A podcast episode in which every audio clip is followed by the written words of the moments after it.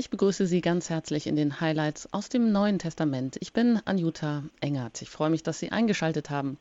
Heute mit dem Thema zu den Seligpreisungen in der Bergpredigt. Und dazu darf ich ganz herzlich begrüßen Pfarrer Ulrich Filler, zugeschaltet aus Köln. Ich grüße Sie. Grüß Gott.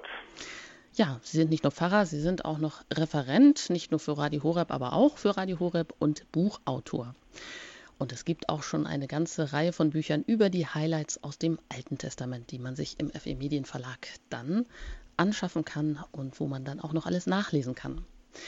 Heute zur Bergpredigt. Oh, vor allem zu den Seligpreisungen erstmal. So einfach wie sie daherkommen, sind sie vielleicht doch nicht zu verstehen. Diese ersten Worte Jesu in der Bergpredigt, eben die sogenannten Seligpreisungen. Jesus preist jene Menschen selig, die gesellschaftlich eigentlich eher erfolglos und auch einflusslos und kurz vielleicht auch als bemitleidenswert gelten können. Beim ersten Lesen klingt es ja irgendwie paradox, dass gerade die Armen, die Trauernden, die Sanftmütigen, die Friedvollen und die Verfolgten und Hungernden, dass genau diese Menschen gepriesen werden. Andererseits könnte man natürlich auch sagen, endlich kommt jemand, der die Lanze bricht für die, die sonst keiner wertschätzt, eben die Leidenden, die nach wahrer Gerechtigkeit Dürstenden. Ihnen wird Heil und Lebenserfüllung verheißen, allerdings so richtig auch erst im Himmelreich. Ist das Christentum dann doch ein Sammelbecken für die Schiffbrüchigen, für die Erfolglosen? Ketzerisch gefragt. Und wer es noch nicht ist, der muss es eben dann werden, um in den Himmel zu kommen? Tja, sind das nun alles dumme Fragen, meinen Sie? Oder haben Sie sich nicht auch schon mal gefragt, im Anflug vom kindlichen Trotz, ob es denn wirklich so schlimm ist, reich zu sein, satt zu sein, zu lachen und gelobt zu werden? Um allen Einseitigkeiten vorzubeugen, widmen wir uns in der kommenden Stunde intensiv diesen und anderen Fragen, genau zu diesen Seligpreisungen. Tja, bevor wir einsteigen, wie immer, nämlich in den Text, den wir lesen, und dazu sind auch Sie, die Sie eingeschaltet haben, eingeladen, sich die Bibel zur Hand zu nehmen, mitzulesen, mit uns mit zu betrachten. In dem Fall können Sie schon mal bei Matthäus Kapitel 5 aufschlagen. Da kommen wir gleich dann dazu. Aber was sind denn nun die Seligpreisungen, Herr Pfarrer Filler? Sie kennen das schon. Ich greife immer ganz gern auf Benedikt XVI. zurück, auf die Jesusbücher und was er dazu geschrieben hat. Und er fragt dann auch gleich, ja, was sind die Seligpreisungen? Ist das nun ein Einschnitt, der das ganze bisherige Denken aus dem Alten Testament über Bord wirft? Oder Zitat, ist das die höhere Ethik der Christen gegenüber den alttestamentlichen Geboten, fragt er. Was sagen Sie? Ja, ich denke, wir haben hier einen Aufruf zur Liebe, einen Aufruf zum Vertrauen. Wir sehen hier, dass Jesus das ganze jüdische Gesetz in das Licht der Liebe hineintaucht. Und auch wenn seine Forderungen manchmal extrem sind oder wenn sie als Stachel empfunden werden, man sich daran reibt, man darf sie nicht abschwächen oder weichspülen, sondern Jesus ruft hier zur Liebe auf, und zwar nicht eine kleine Elite, sondern all seine Jünger. Sie ist die Bergpredigt, die Seligpreisungen sind zu allen gesprochen. Alle, die das Wort hören können, sollen es auch empfangen. Und er zeigt nun den Weg, wie wir als Christen in der Welt leben sollen, wie wir eben auf der einen Seite werden die Forderungen und Gebote des alten Bundes nicht umgestürzt, sondern es geht darum, sie in einer höheren Weise zu erfüllen. Hm. Also kein Überbordwerfen des bisherigen Denkens, nein, das Alte Testament, jetzt kommt etwas Neues, was das andere nicht ähm, über Bord wirft, sondern erhöht, wie Sie sagen, oder mit den Worten Jesu, wie das auch später zu hören ist. Wir hören vielleicht erst einmal hinein, bevor wir uns den einzelnen Seligpreisungen dann widmen. Und da heißt es also bei Matthäus Kapitel 5. Als Jesus die vielen Menschen sah, stieg er auf einen Berg. Er setzte sich und seine Jünger traten zu ihm. Dann begann er zu reden und lehrte sie. Er sagte, Selig, die arm sind vor Gott, denn ihnen gehört das Himmelreich. Selig die Trauernden, denn sie werden getröstet werden. Selig, die keine Gewalt anwenden, denn sie werden das Land erben. Selig, die hungern und dürsten nach der Gerechtigkeit, denn sie werden satt werden. Selig die Barmherzigen, denn sie werden Erbarmen finden. Selig, die ein reines Herz haben, denn sie werden Gott schauen. Selig die Frieden stiften, denn sie werden Söhne Gottes genannt werden. Selig, die um der Gerechtigkeit willen verfolgt werden, denn ihnen gehört das Himmelreich. Selig seid ihr, wenn ihr um meinetwillen beschimpft und verfolgt und auf alle mögliche Weise verleumdet werdet. Freut euch und jubelt. Euer Lohn im Himmel wird groß sein. Denn so wurden schon vor euch die Propheten verfolgt. Soweit die Worte aus den Seligpreisungen bei Matthäus. Und da geht es zuerst um die Armen im Geist. Selig die arm sind vor Gott, die Armen im Geist. Ja, wie kommt es, dass, also was ist mit diesen Armen hier gemeint? Sind das die Frommen, das wahre Israel im Gegensatz zu den Hochmütigen? Ja, wir ähm, sehen nun, dass die sogenannte Bergpredigt Jesu, die ja im Matthäus-Evangelium sich vom Kapitel 5 bis zum Kapitel 7 erstreckt, nun eröffnet wird mit diesen Seligpreisungen. Sie bilden den Auftakt der Lehre Jesu. Wir können vielleicht noch einen Schritt zurückgehen und das Setting betrachten. Ähm, es sind die Menschen zusammengeströmt aus dem ganzen Land. Ähm, die große Masse der Menschen ähm, können wir als ähm, Bild verstehen für das Volk Israel, das jetzt zusammengekommen ist, um einfach die Botschaft von Jesus zu hören und seine Lehre kennenzulernen.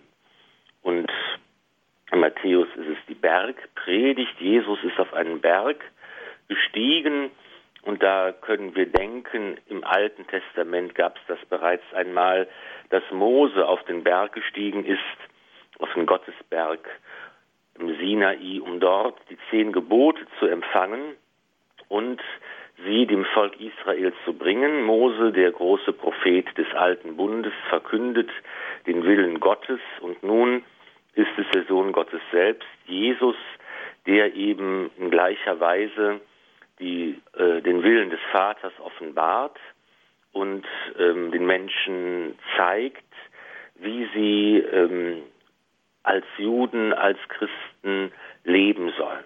Das ist also jetzt nochmal der, der Einstieg zu der, zu, der, zu, den, zu der Bergpredigt. Und das beginnt nun mit den Seligpreisungen, die eben jetzt an alle gerichtet sind. Dass die Menschen, die versammelt sind, ähm, stehen für das ganze Volk Israel, sie stehen dann für die ganze Kirche auf der ganzen Welt. Alle Menschen sollen ähm, das Wort Jesu hören. Es ist nicht eine Elite, die angesprochen wird, sondern es sind Forderungen und es ist ein Zuspruch hier auch, nicht nur eine Forderung, ein Zuspruch, der an alle gerichtet ist. Jesus sitzt, wie die, lässt sich nieder und lehrt, wie es die Schriftgelehrten der damaligen Zeit getan haben. Und der Maßstab, den er anlegt, ist nun der Maßstab der Liebe die alle Maßen sprengt und die von allen Gläubigen gefordert wird. Und wenn wir nun die einzelnen Seligpreisungen anschauen, und beginnen wir damit, dass die Armen selig gepriesen werden. Das ist bei Matthäus jetzt nochmal eine ähm, Zuspitzung, die Armen, die Armen vor Gott. Sonst findet man auch einfach nur die Armen, die angesprochen werden, ihnen wird das Himmelreich zugesprochen. Arm vor Gott, das sind eben die Menschen, die wissen, dass sie alles von Gott erwarten und nichts von sich selbst erwarten dürfen. Es ist eine Formulierung, die wir auch bei anderen äh, Szenen finden in jener Zeit, etwa ähm, die, die, die Gemeinde der Essener hat sich selbst auch so bezeichnet, wir sind arm vor Gott. Und es bedeutet nicht nur eben diese irdische Bedürftigkeit, dass mir eben materielle Mittel fehlen, dass ich arm bin, sondern es bedeutet, dass ich eigentlich weiß, dass ich vor Gott derjenige bin, der arm ist, weil er nichts aus sich selbst heraus vermag, weil er nichts aus sich selbst heraus hat, sondern weil er weiß, dass er ganz ähm, von Gott abhängig ist. Mhm. In der ähm, Hinsicht, da wird ja auch gerne davon gesprochen, von den Armen im Geist. Das mag vielleicht ein bisschen verwirrend klingen, ähm, weil man ein bisschen an geistliche Verdummung vielleicht auch denken mag, aber darum geht es hier ja nicht. Also wie Sie sagen, es geht um die Menschen, die ähm, sich inwendig arm wissen oder die sich wissen darum, dass etwas nur dann eigentlich äh, gut wird oder dass sie zu der Erfüllung dann kommen, wenn sie sich von Gott beschenken lassen können. Ja, vielleicht ist es manchmal eine Kunst.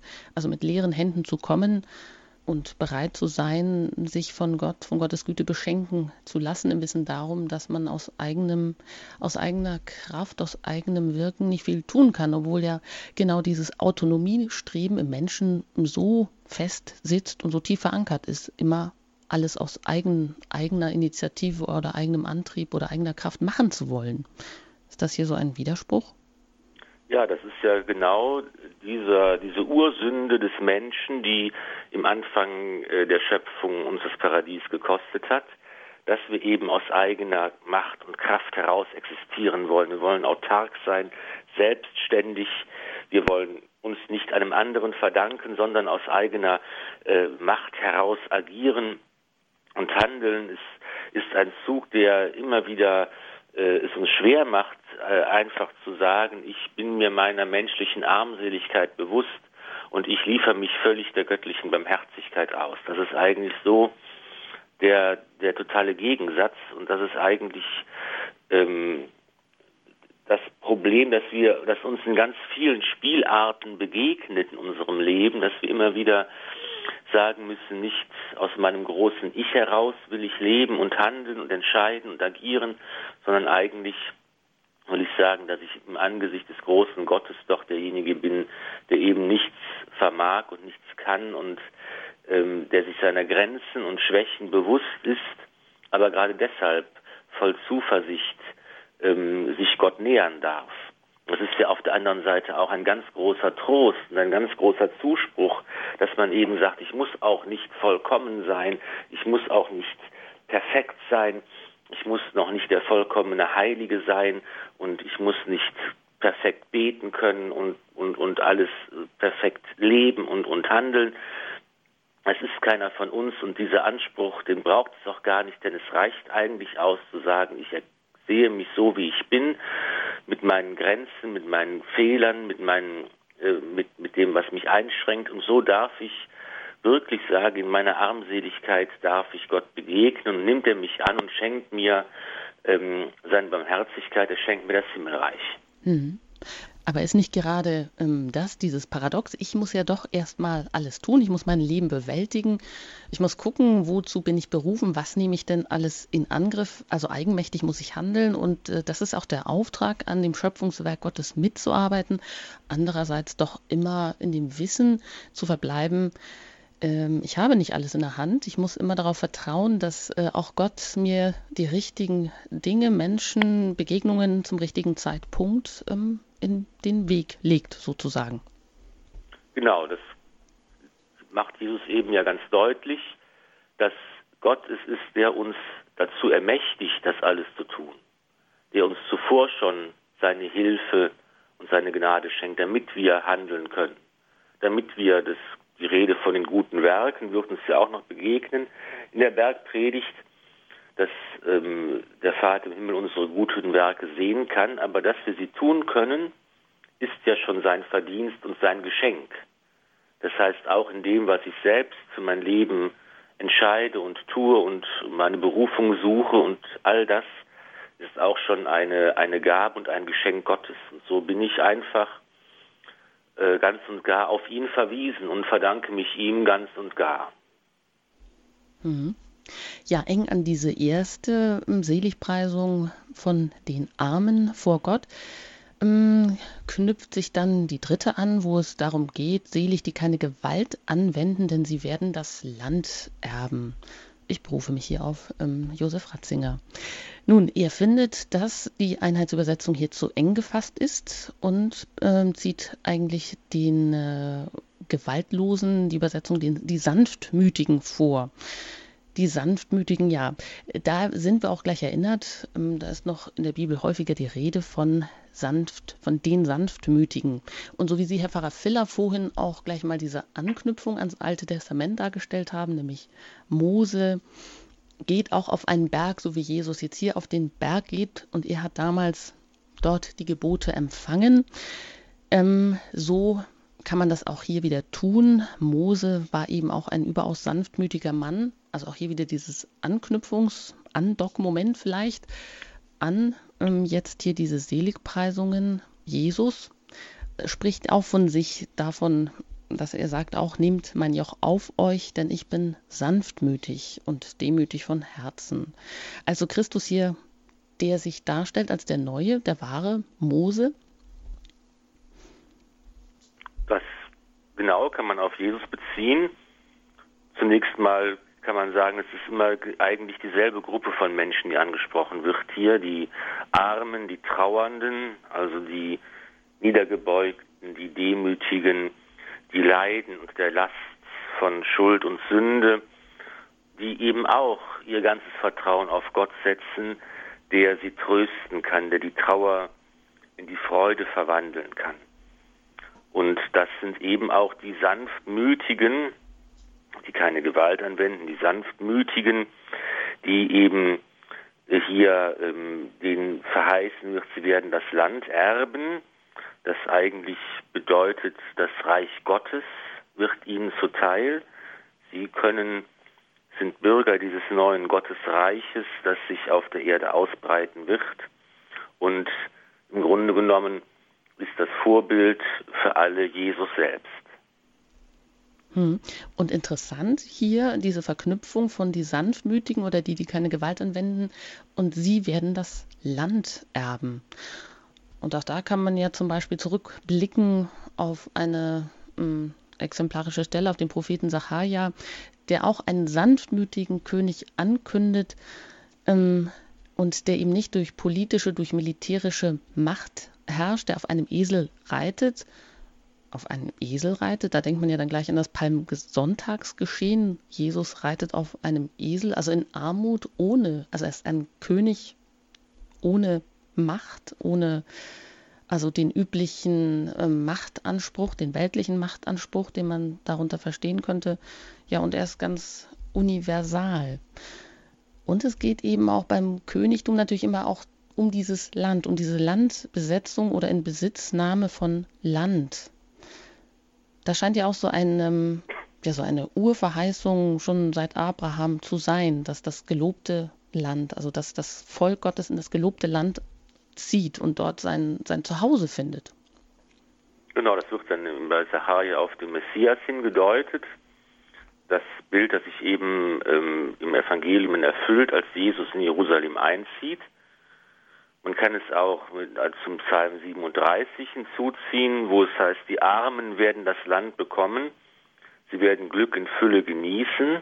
Da geht es eben auch darum, dass den Armen Land verheißen wird. Und bei Jesus sehen wir schon, dass er nicht der König ist, der im weltlichen Sinne machtvoll ist und eine Armee hat und Land verteilen kann, sondern es geht eben hier um das neue gelobte Land, sozusagen um das Reich Gottes, das äh, unser König Jesus Christus aufrichtet und ein Reich, das eben nicht von dieser Welt ist, wie er vor Pilatus sagt.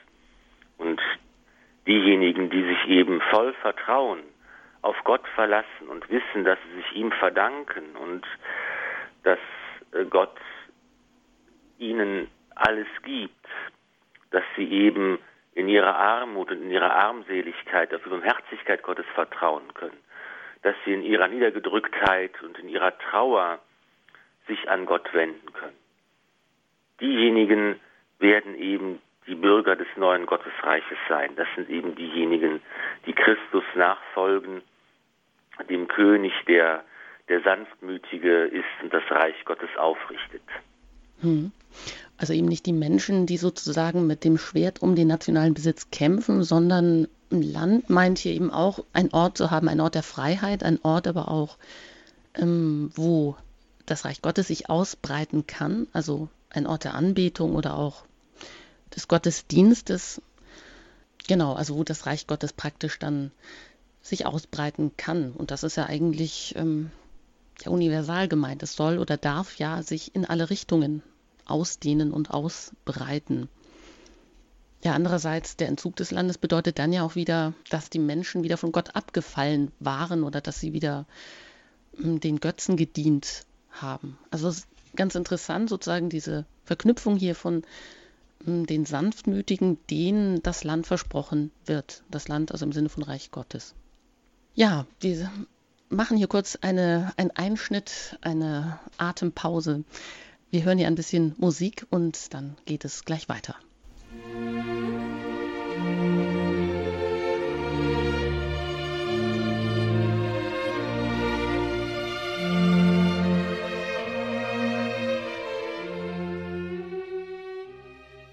Die Seligpreisungen in der Bergpredigt, das ist das Thema heute in den Highlights aus dem Neuen Testament. Ich bin im Gespräch mit Pfarrer Ulrich Filler und wir haben bereits die erste und die dritte Seligpreisung näher unter die Lupe genommen, wo die Rede ist von der Armut, von den Menschen selig, die arm sind, selig, die sanftmütig sind, denn sie werden das Land erben, beziehungsweise ihnen gehört das Himmelreich. Ähm, weiter wollen wir mal fortfahren. Ja, zu der Gewaltlosigkeit passt natürlich dann auch der Frieden. Das ist in der siebten Seligpreisung angesprochen. Da heißt es selig, die Frieden stiften, denn sie werden Söhne Gottes genannt werden. Jesus ist ja, wird ja auch oft als der Friedenskönig, der Friedensbringer dargestellt. Und auch David wurde schon verheißen, dass Israel in Ruhe und in Frieden leben darf. Also Jesus als der wahre Friedensbringer, das scheint zu ihm zu gehören, also zu seinem Wesen als Sohn Gottes. Und dazu lädt er uns auch ein, diesem Weg zu folgen, den Weg des Friedens. Und wer wollte sich nicht nach Frieden und wahrer Ruhe eigentlich auch sehnen? Ja, dennoch ist es immer schwierig, den inneren Frieden zu haben und auch den Frieden mit Gott zu haben. Wir nennen Jesus ja auch den Friedenskönig, der gekommen ist. Wir denken an die Geburt des Herrn im Stall von Bethlehem und die Engel, die eben verkünden, Ehre sei Gott in der Höhe und Friede auf Erden den Menschen seiner Gnade. Der Friede, den Jesus bringt, für den Jesus steht, ist ein heilvoller Zustand in einem ganz umfassenden Sinne. Es geht nicht nur darum, sich zu vertragen und friedfertig zu sein, es ist ein umfassenderer, ähm, heilsvoller Zustand gemeint, wie Gott ihn will, wie ihn Jesus verkörpert und wie er unter den Menschen im Reich Gottes ausgebreitet werden soll. Und ähm, hier wird eben, werden die Jünger des Herrn angesprochen, diesen Frieden auch aktiv zu leben. Und im weiteren Verlauf der Bergpredigt wird eben dann auch konkretisiert, wie das aussehen kann, sich aktiv darum zu bemühen, dass man darauf verzichtet, Vergeltung auszuüben, dass man auf Waffengewalt verzichtet, dass man bereit ist, sich zu versöhnen, dass man bereit ist, den Feind zu lieben, dass man bereit ist, für seine Verfolger zu beten. Das ist einfach ähm, dann die Konkretisierung dieses, dieser Aufforderung, Frieden zu stiften, eigentlich wörtlich Frieden zu machen. Hm, das hört sich ja manchmal weit hergeholt an, ist es aber eigentlich ja nicht. Also es betrifft uns ja ganz persönlich oder vielleicht auch im tiefsten Innern, wie Sie sagen. Also der Friede als ein heilsvoller Zustand, hm, gar nichts Oberflächliches. Also so ganz und gar im Einklang mit sich selber zu sein, das ist, wenn man das jetzt ähm, näher betrachtet, ja doch gar nicht so einfach. Und ja, jeden Tag sind wir wahrscheinlich wieder aufgefordert oder immer in Gefahr, halt auch ähm, mit Gott so in eine Art ähm, der Entfernung zu Gott zu kommen oder dieses Band zerreißen zu lassen, diese Verbindung zu Gott. Und das ist dann ja immer doch auch der Ausgangspunkt für ja, für allen weiteren Unfrieden, der sich dann da im eigenen Herzen so zusammenbraut. Oder ich denke nur an, wenn Sie sagen Versöhnung, dann ist das ja immer etwas, was auch die ganzen Familienbande betrifft und was wahrscheinlich auch ein lebenslanger Prozess ist, oder? Natürlich, das ist etwas, worum man sich immer wieder von neuem bemühen muss. Jeden Tag in der heiligen Messe beten wir, Frieden hinterlasse ich euch, meinen Frieden gebe ich euch. Das ist eigentlich das, was uns immer wieder zugesagt wird, dass Jesus uns seinen Frieden schenkt und dass wir diesen Frieden realisieren können in dem Maße, in dem wir bereit sind, dieses Geschenk auch zuzulassen und in unser eigenes Leben aufzunehmen.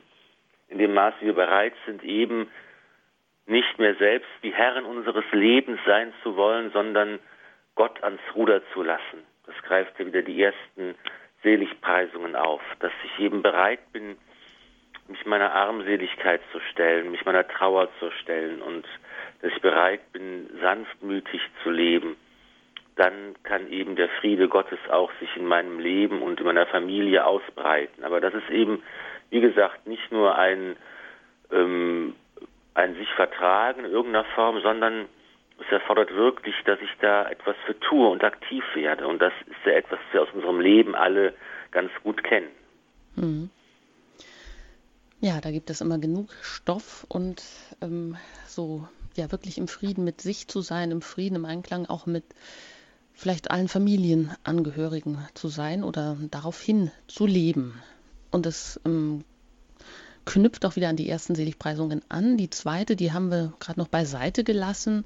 Da werden die Trauernden selig gepriesen oder die Traurigkeit wird selig gepriesen. Wie kann denn das eigentlich angehen. Ähm, Josef Ratzinger, der unterscheidet da zwei Arten von Traurigkeit. Er meint, es würde eine Traurigkeit geben, die die Hoffnung verloren hat, die der Liebe nicht mehr traut und den Menschen von innen zerstört. Und als Beispiel für diese Art von Traurigkeit nennt er den Judas, also der Jesus verraten hat. Dann aber gibt es auch eine andere, eine zweite Art von Traurigkeit, die aus der Erschütterung durch die Wahrheit kommt und die dann zur Umkehr führt und auch zum Widerstand gegen das Böse ähm, auffordert. Und dann meint er wohl, dass eben diese Art von Traurigkeit ähm, jetzt die ähm, hier angesprochene ist, denn sie heilt den Menschen, weil er neu hoffen kann oder weil sie vielleicht auch lehrt zu lieben. Und als Beispiel nennt er hier den Petrus, der ja, sehr bestürzt und auch traurig ist darüber, dass er doch Jesus, Jesus im entscheidenden Moment ähm, ja, so verrät oder nicht zu ihm steht. Können Sie das so nachvollziehen oder haben Sie da vielleicht noch auch was Eigenes zu dieser Seligpreisung, zu der Traurigkeit, die hier gepriesen wird? Das ist natürlich, das ist natürlich der Unterschied zwischen Petrus und Judas und zwar der einzige Unterschied, dass eben Judas diese Form der Traurigkeit äh, in sich hatte, die jegliche Hoffnung verloren hatte. Und das ist eben ein großes Problem auch unserer, unserer Zeit, unserer Tage bei vielen Menschen, die einfach diese Hoffnungslosigkeit in sich spüren und die sagen, es gibt keinen Ausweg mehr, es gibt keine Hilfe mehr, es gibt keine Möglichkeit, ich sehe nicht mehr, dass es für mich irgendeinen Weg gibt. Und das ist einfach diese, ähm, diese Verzweiflung, die äh, den Menschen völlig gefangen nimmt und die ihn blind macht für die Wahrheit, dass es bei Gott immer einen Ausweg gibt. Und das ist eigentlich ja die Zusage dieser Seligpreisung, dass alle, die leiden, die verzweifelt sind, die schuldig geworden sind, die ähm, jemanden verloren haben, die unter irgendeiner Form, äh, in, in irgendeiner Form leiden, dass sie eigentlich von Gott getröstet werden, dass Gott es vermag, unsere Trauer in Freude zu verwandeln. Das ist ein Gedanke, den wir im, ähm, im Alten Testament und im Judentum ganz verbreitet haben, im weisheitlichen Denken, dass Gott derjenige ist, der unsere Trauer in Freude verwandelt und dass es immer noch einen, einen Weg gibt, dass es niemals völlig aussichtslos und völlig, man völlig verzweifelt sein braucht, weil Gott unsere Trauer in Freude verwandeln kann. Und das ist eben der Unterschied. Bei den Jüngern war es ja so, dass alle Jesus verraten haben. Und ähm, da ist keiner besser als der andere. Aber eben der Unterschied besteht darin, dass die einen zurückfinden zu Jesus und mit ihrer Schuld, mit ihrem Verrat dann zu ihm kommen, dass er ihre Trauer in Freude verwandeln kann, während Judas derjenige ist, der diesen Weg sich nicht mehr gesehen hat für sich. Und das ist eigentlich das Schlimmste, was einem Menschen widerfahren kann, dass man so, ähm, so verstrickt ist in seine Traurigkeit oder wie auch immer man es nennen mag, in seine Hoffnungslosigkeit, dass man da eben nicht mehr Gott zutraut, dass er für uns alles gut machen kann. Mhm. Also ist das auch eigentlich ein Bild dafür für viele Christen, die vielleicht auch meinen, sie dürfen diese Hoffnung gar nicht haben oder sie sind in dieser hoffnungslosen Trauer gefangen und ähm, sehen da keinen Ausweg oder keinen Trost in diesem Leben.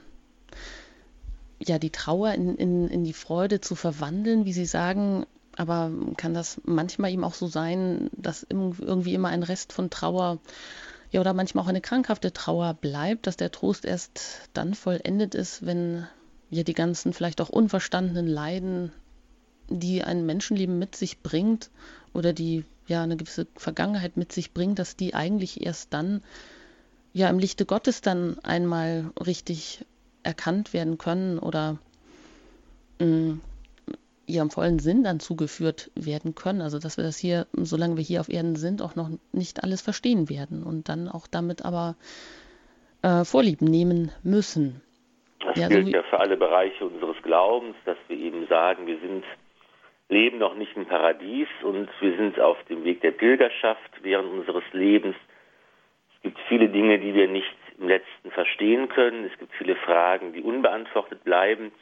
Es gibt vieles, was erst am Ende der Zeit, wenn Gott den neuen Himmel und die neue Erde schafft, wenn das, was wir dann alles verstehen können, dann wird all, werden am Ende natürlich alle Fragen beantwortet und alles Leid wird ausgelitten sein und alle Tränen werden geweint sein. Bis dahin aber ist natürlich unsere Verfassung immer noch die, dass wir ähm, vorläufig auf dem Weg der Pilgerschaft sind und natürlich auch als Christen, auch als Menschen, die wissen, dass sie erlöst sind, ähm, aber immer noch konfrontiert werden mit dem Leid, mit dem Kreuz, mit äh, Gottes Unbegreiflichkeit und Gottes Fremdheit auch manchmal. Aber hier ist ja eben die Zusage der Seligpreisung, die eben nicht bedeutet, es ist gut, wenn du traurig bist.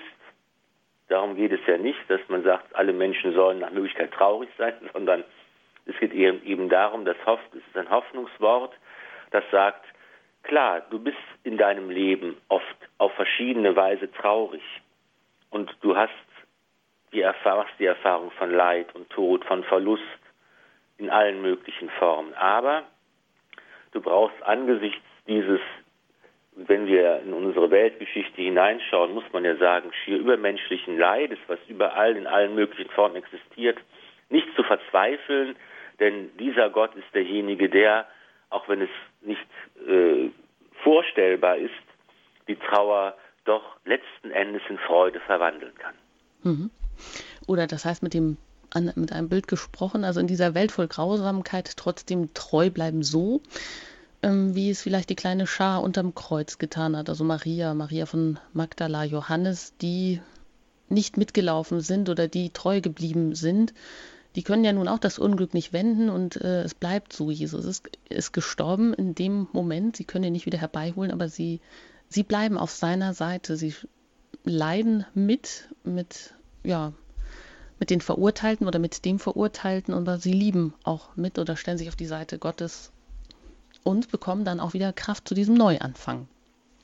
Sie haben gerade gesagt, dass es eben in den, in den Armen und Trauernden und Sanftmütigen können wir das auf Jesus beziehen und ihn darin erblicken, aber ein interessanter Gedanke ist auch zu sagen, das kann man genauso gut auf Maria beziehen, die Mutter Gottes, die eben auch wie ein Spiegel ist für diese Seligpreisung. Sie ist diejenige, die alles von Gott erhofft und deshalb arm ist vor Gott und sagt, ich will mich deinem Willen ganz und gar unterstellen und will versuchen, deinen Willen ganz und gar zu erfüllen.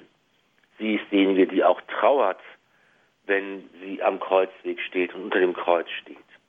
Sie ist diejenige, die sanftmütig ist. Also das kann man noch jetzt hier sehr schön durchdeklinieren und sehen, dass eigentlich in Maria der Mensch, der vor allen Menschen bevorzugt ist, weil er ganz und gar ähm, ohne Schuld war und von dem Leben und der Liebe Gottes erfüllt war, der Mensch, wie Gott ihn gewollt hat, dass er eben sich auch hier ähm, ähm, sozusagen die Seligpreisungen fokussiert. Hm. Ja, und ähnlich ähm, dem Wort jetzt über die Trauernden, die Tröstung finden werden, geht es ja auch um die, die hungern, die hungern und dürsten nach der Gerechtigkeit, ähm, wie das in der vierten Seligpreisung zum Ausdruck kommt und ihnen wird verheißen, dass sie satt werden. Hungern und Dürsten nach Gerechtigkeit. Um welche Haltung geht es hier? Um ja, es ist hier einmal, einmal eine Erweiterung. Bei Lukas geht es nur um das Hungern, das ähm, leibliche Hungern. Matthäus stellt einen größeren Zusammenhang her. Es ist eben der Hunger und Durst nach der Gerechtigkeit. Und das sind jetzt eben genau diese armen, trauernden, Sanftmütigen, die sich danach sehnen, dass eine neue Ordnung aufgerichtet wird, eine neue Ordnung, die von Gott kommt und die das Heil schenkt. Und wenn man will, kann man auch wieder aufs Alte Testament zurückgreifen und eben auf das Volk Israel schauen, das während der Wüstenwanderung hungert und dürstet und wo Gott eben dann ähm, das Manna und die Wachteln schickt, wo Mose an den Felsen klopft und das Wasser herausbricht und das Volk so durch Gottes Hilfe ähm, ähm, äh, Erfrischung erfährt und, und eben der Hunger und dem Durst wird abgeholfen. Und genauso geht es jetzt darum, dass hier das Reich Gottes anbricht und mit ihm eine neue Heilsordnung auf den Plan tritt, die eben unsere Sehnsucht erfüllt. Hm. Also alle Menschen, die sich nicht mit dem begnügen, was schon ist, sondern die sind vielleicht auch hier angesprochen, eben die einfach mehr wollen oder ja, die einfach diese Unruhe des Herzens haben und diese Unruhe des Herzens auch aushalten und sie nicht ersticken, weil sie den Menschen eben auch auf Größeres verweist, auch wenn eben hier alles anfanghaft erst vorhanden ist, aber noch nicht in der Vollendung. Ja, oder so wie auch die Weisen aus dem Morgenland, die Jesus suchen, weil sie auch etwas Großes erwarten oder einer, einer Sehnsucht folgen oder weil sie eben auch diese Sensibilität haben oder ihre Antennen auf das ähm, Wort Gottes ausgestellt haben oder weil sie eben so eine gewisse Hörfähigkeit haben, also Gottes Zeichen auch zu deuten, wahrzunehmen überhaupt. Ja, oder es, äh, Josef Ratzinger, der bringt dann auch den Vergleich oder sagt, es sind auch Menschen, die die Diktatur der Gewöhnlichkeit zerbrechen. Das finde ich auch ein sehr schönes Wort. Und man kann da ja auch im buchstäblichen Sinne an alle sozialistischen Diktaturen denken oder Menschen, wie die dort gelitten haben, weil sie wirklich nach Gerechtigkeit und einer gerechten Menschenordnung oder Gesellschaftsordnung sich gesehnt haben. Und ähm, ja, wie ist es denen da eigentlich ergangen? Also wie haben sie das äh, ausgehalten oder sich auch zur Wehr gesetzt mit allen Konsequenzen, die das dann hatte? Das ist eben der Preis, den man bezahlen muss, wenn man sich eben nicht nur sehnt, sondern auch einsetzt für die Gerechtigkeit, die von Gott kommt. Das ist ja so ein Ausdruck der Gerechtigkeit. Da wird auf der einen Seite ist damit gemeint das Heil, das Gott schenkt. Und äh, auf der anderen Seite ist aber auch schon, klingt auch schon an, dass dieses Geschenk des göttlichen Heils mich auch in die Pflicht nimmt und mich auch dazu auffordert, etwas zu tun und aktiv zu werden. Ne? Die Sehnsucht nach dem Wort Gottes, die Sehnsucht nach, ähm, nach seinem Heil, nach einer neuen Ordnung, ist zugleich verbunden mit, dem, mit der Aufforderung für mich, äh, da auch aktiv zu werden. Und das wird jetzt ja auch dann deutlich dass es hier auch so eine sittliche Komponente gibt in den folgenden äh, ähm, Seligpreisungen. Genau, und zu dieser vierten passt wunderbar dann eigentlich ja die achte. Also aktiv werden auch vielleicht in einem Unrechtsstaat oder Unrecht findet man überall vor. Und in der achten Seligpreisung geht es um die Verfolgten, die um der Gerechtigkeit willen äh, verfolgt werden und selig gepriesen werden. Gleich nach der Musik kommen wir zu dieser Seligpreisung.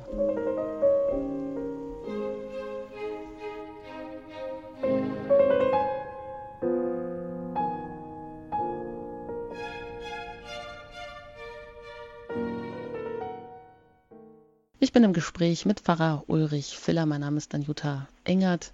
Sie haben ja eingeschaltet bei Radio Horeb in den Highlights aus dem Neuen Testament und wir sind mittendrin in den Seligpreisungen, die wir hier gemeinsam betrachten und uns einfach auch die Fragen stellen, wie sind sie denn gemeint? Ja, Sie haben am Anfang gesagt, die Seligpreisung, das ist eigentlich das, der Maßstab der Liebe, äh, die alle Maße sprengt wenn wir das so zusammenfassend angucken. Und wir wollen uns jetzt nochmal die genauer angucken, die achte Seligpreisung, wo es heißt, selig, die um der Gerechtigkeit willen verfolgt werden, denn ihnen gehört das Himmelreich. Um der Gerechtigkeit willen verfolgt zu werden, das möchte eigentlich ja keiner. Also klingt auch hier wieder so eine Paradoxie an. Aber es entspricht natürlich auch der Situation der Jünger, oder der ersten auch Apostel, wie sie dann die junge Kirche gelebt haben oder in dieser jungen Kirche gelebt haben, sie aufgebaut haben und überall natürlich auch angeeckt sind. Ja, es ist genau eine, eine Erfahrung der Gemeinde, die hier auch äh, ihren Niederschlag findet, dass eben diejenigen, die treu sind, die treu zu Jesus halten, die die treu zum Evangelium halten, eben auch ähm, herausgefordert werden durch ihre Umwelt durch die Menschen, die ähm, äh, durch Andersgläubige und da geht es eben jetzt darum zu sagen, hier müsst ihr einfach diese Verfolgung auch hinnehmen. Ihr sollt sogar für diejenigen beten, die äh, euch verfolgen. Ihr sollt eure Feinde lieben. Das ist eben das Charakteristikum und das Merkmal der Gemeinde Jesu äh, zu allen Zeiten. Hm. Und ähm, im zweiten Korintherbrief ist das vielleicht auch nochmal ganz, ganz ähm, prägnant ausgedrückt von Paulus, der da sagt ähm, im sechsten Kapitel, wir gelten als Betrüger und sind doch wahrhaftig. Wir werden verkannt und doch anerkannt. Wir sind wie Sterbende und siehe, wir leben. Wir werden gezüchtigt und doch nicht getötet. Uns wird Leid zugefügt und doch sind wir jederzeit fröhlich. Wir sind arm und machen doch viele reich. Wir haben nichts und haben doch alles. Die Paradoxie des Christentums. Ja, hier ist sie auf die Spitze gebracht, genau. oder wirklich, ähm, wirklich ähm, ganz prägnant ausgedrückt. Aber doch nicht immer so einfach dann zu leben oder, oder anzunehmen. Ja, auch immer die Situation mit der Kirche oder auch mit dem eigenen Standpunkt ähm, so nicht konsens- und konformfähig zu sein das ist ja die Erfahrung, die wir immer machen, dass eben wir denken, ich habe mir alles schön zurechtgelegt mit meinem Glauben, meiner Jesus-Nachfolge, meinem Christsein, in meinem Leben, in der Pfarrgemeinde, in der Kirche. Und dann kommt irgendein Wort aus dem Evangelium, ein Wort des Herrn, das dann ganz quer treibt und das mich herausfordert und das ich nicht verstehe und das paradox erscheint und macht mir deutlich, dass ich mir eben doch nicht alles so zurechtlegen kann und dann wieder der Herr über alles bin und alles im Griff habe, sondern dass einfach Gott größer ist als der Mensch und dass er mich immer wieder vor neue Herausforderungen stellt. Mhm. Ja, und wie sind wir gewappnet für, diesen, für diese Herausforderungen? Da gehen noch zwei Seligpreisungen darauf ein, die wir noch bisher unberücksichtigt gelassen haben. Das sind die selig, die Barmherzigen und vor allem auch selig, die reinen Herzens sind, denn sie werden Gott schauen. Ja, das Herz ist ja doch ähm, nach Josef Ratzinger das Organ, mit dem man Gott sehen kann. Es wird natürlich auch viel ähm, Schund Schindluder getrieben um einen gewissen Herzkult. Aber was meint das Herz eigentlich wirklich? Also der, der bloße Verstand genügt eben nicht, um ja auch das, was wir hier heute besprechen, zu erfassen. Da sind dann schon die gebündelten Kräfte nötig, die ganze Existenz, der Wille muss rein sein. Und, und das meint wohl auch das Herz hier, dieses innere Zusammenspiel aller Wahrnehmungskräfte des Menschen, eben auch das Ineinander von Leib und Seele. Das Herz steht ja immer für die Mitte der ganzen Person, dort, wo alles zusammenläuft, die Erkenntnis des Verstandes und das Gemüt und wo eben ich ganz mir selbst bin, dort ist mein Herz.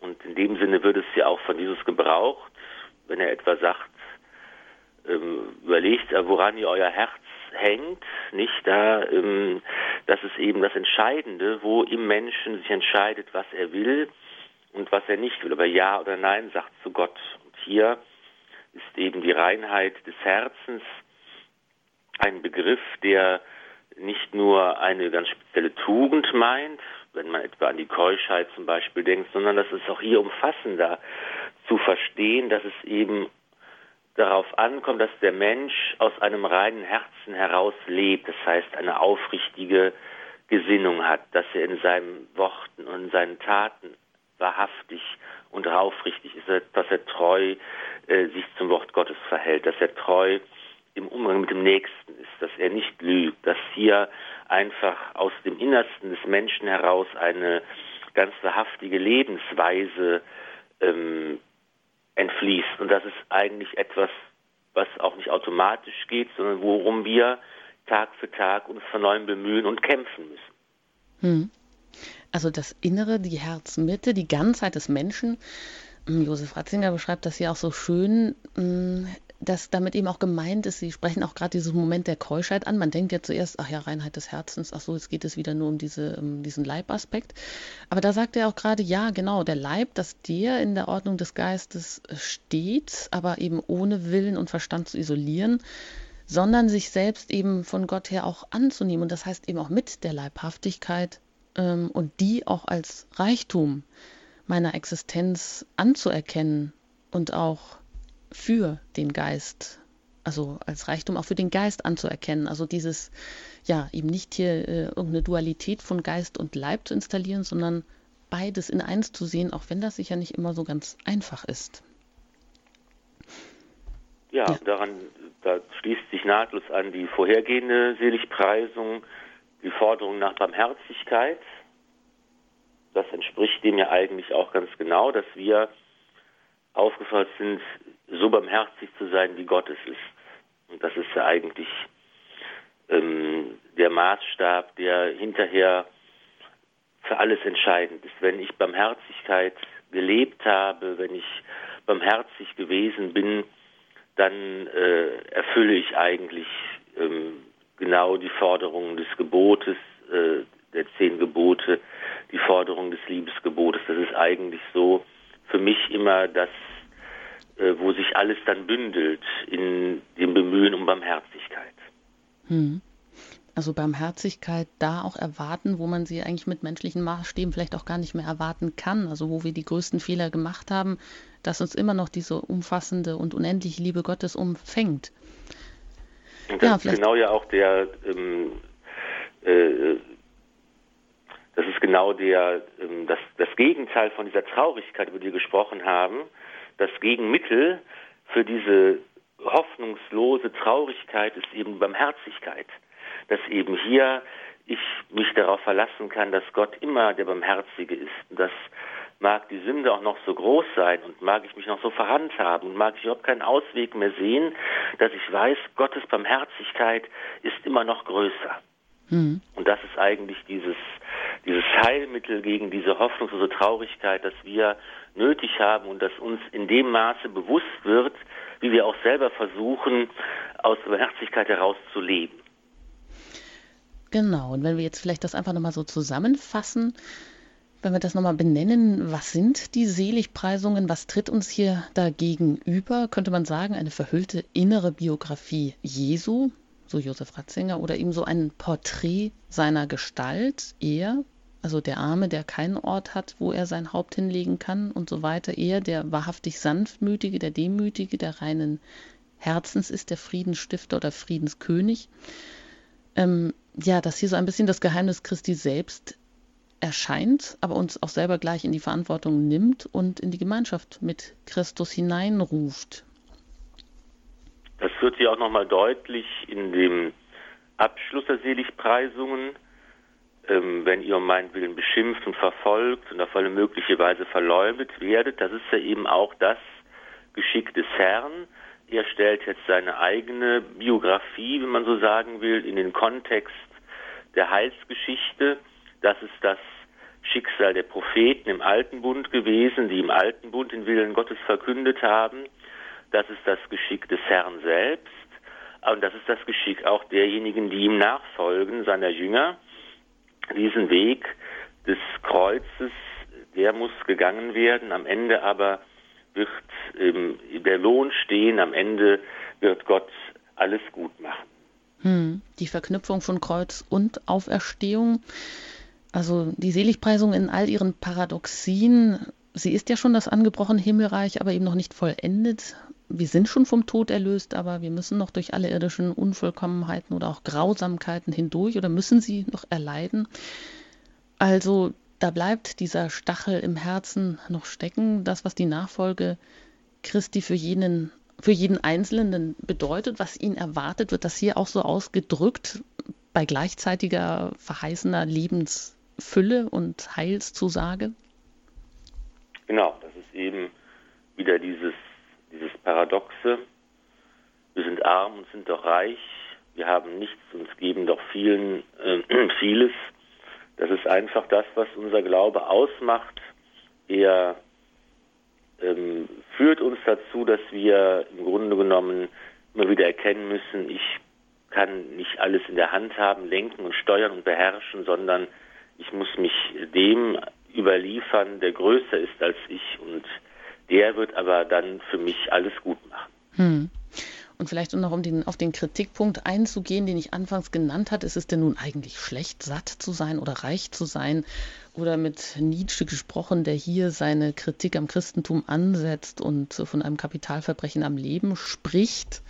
Nein, an sich es, geht es nicht im, im Kern wohl darum, dass es äh, schlecht ist, ähm, zu leben und ähm, das auch zum Ausdruck zu bringen, oder? Das kann man eben jetzt nicht eins zu eins umkehren. Ne? Mhm. Man kann nicht sagen, jetzt eben, es geht nicht darum, die, die Armut, den Hunger, die Traurigkeit als Güte an sich ähm, zu äh, äh, festzulegen und zu sagen, das ist ein Wert, so müssen wir alle sein. Das ist ja würde ja dem, dem Sinn der Worte Jesu widersprechen. Im Gegenteil, wir sind ja aufgefordert, dafür zu sorgen, dass der Hunger abnimmt in der Welt und dass wir einander trösten sollen. Und wir sind berufen, gegen das Leid in allen Formen anzugehen und für Gerechtigkeit ähm, einzutreten. Aber dabei ist eben die Seligpreisungen, die Zusage, die dem Menschen gemacht wird, der eben in diesen verschiedenen ähm, Formen betroffen ist, dass eben Gott das aus dem, dass, das Schlechte wandeln kann und dass er uns das Heil verheißt in allen möglichen Formen.